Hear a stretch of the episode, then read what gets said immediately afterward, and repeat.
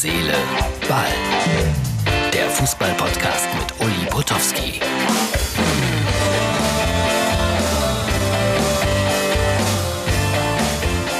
Es ist äh, Freitagabend, hier ist Herz, Seele, Ball. Kurz nach einem historischen Spiel, kein anderes Wort. Mich hat das erinnert an das 1 zu 7 von Brasilien gegen Deutschland, das war so ähnlich.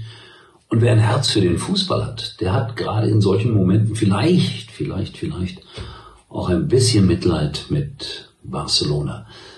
Unfassbar. Aber die Bayern, tja, viele hassen sie, obwohl ich das im Fußball für so unangebracht halte wie nur irgendwas. Viele, viele lieben sie und ich habe viele Bayern-Fans in meiner Bekanntschaft. Und da kamen heute so im Verlaufe des Spiels Nachrichten von denen, kurz, knapp, präzise, geil, ein Wort, dann historisch, auch eine Vokabel, die man benutzen kann, unglaublich. Und alles mit Ausrufezeichen versehen. Also ich bin wirklich tief beeindruckt, äh, wenn mir das einer gesagt hätte, nee, das hätte ich nicht für möglich gehalten.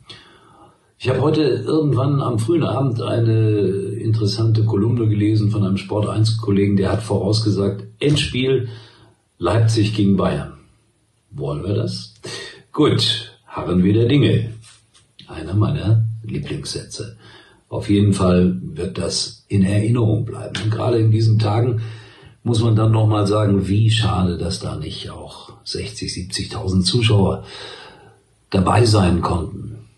Fußball ohne Fans ist dann doch nur die Hälfte. Aber dieses 8 zu 2 bleibt und das kann niemand den Bayern nehmen. Alaba soll Vertragsverhandlungen geführt haben heute oder sein Manager und es sieht so aus, als ob es da ein Bayern-Happy End gibt. So, wenn man alles gewinnt, dann darf man auch bei den Bayern bleiben, auch wenn er heute ein Eigentor fabriziert hat. Aber sowas passiert in den allerbesten Fußballerfamilien. Ich bin ja kein Bayern-Fan, aber wenn Europapokal läuft, ich habe das so gelernt, dann bin ich immer für die deutschen Mannschaften gewesen und mir ist eingefallen, muss irgendwo in den 60er Jahren gewesen sein, da gab es auch ein, ein Endspiel, äh, Pokal der Landesmeister hieß das damals und Bayern war im Endspiel über 80 Minuten weit unterlegen gegen eine englische Mannschaft. Mir fällt gerade nicht ein, gegen wen ich hätte nachgucken können, ich bin zu faul. Und dann haben sie 2-0 gewonnen und ich war in einem Hotel in Österreich und äh, beim zweiten Tor der Bayern bin ich aufgesprungen, zurückgeplumpst in den österreichischen Sessel und der fiel auseinander. Also ich war damals noch nicht so schwer wie heute, also daran lag es nicht. Aber sowas bleibt dir dann auch für ein ganzes Leben. So, jetzt sind wir gespannt, wie das weitergeht mit äh, dem Halbfinale und dem Finale. Bayern München ist jetzt natürlich der logische Favorit. Jetzt wende ich mich an Sören A. Schneider. Ich glaube, der wohnt im Erzgebirge oder ich bin mir sicher, dass er da wohnt. Habe mich oft äh, angesprochen darauf, dass äh, Sky-Kollegen Erzgebirgler gesagt haben. Das heißt natürlich Erzgebirger. Das haben wir jetzt, glaube ich, fast alle gelernt.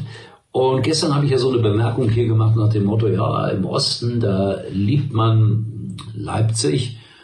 Und äh, da kommt jetzt so ein bisschen der Widerspruch vom Sören, der sagt, also äh, überall ist das nicht so, denn die Traditionsvereine wie Aue, Dresden, Chemnitz, die Fans zumindest davon, die schauen ein bisschen skeptisch nach wie vor und unverändert auf das Gebilde von RB Leipzig. Ich bleib dabei, ich kann das komplett verstehen.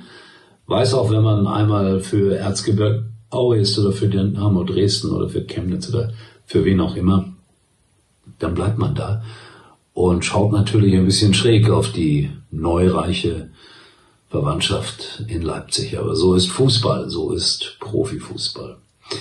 Würde gerne darüber diskutieren, demnächst mit Sören A. Schneider, Stammhörer hier von Herz, Seele, Ball.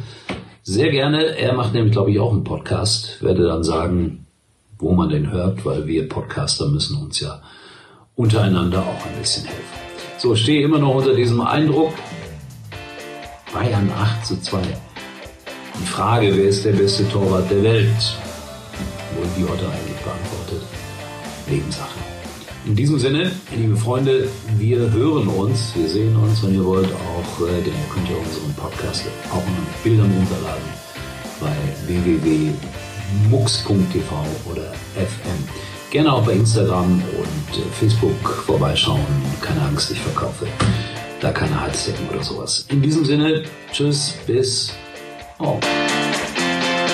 Uli war übrigens mal Nummer 1 in der Hitparade. Eigentlich können Sie jetzt abschalten.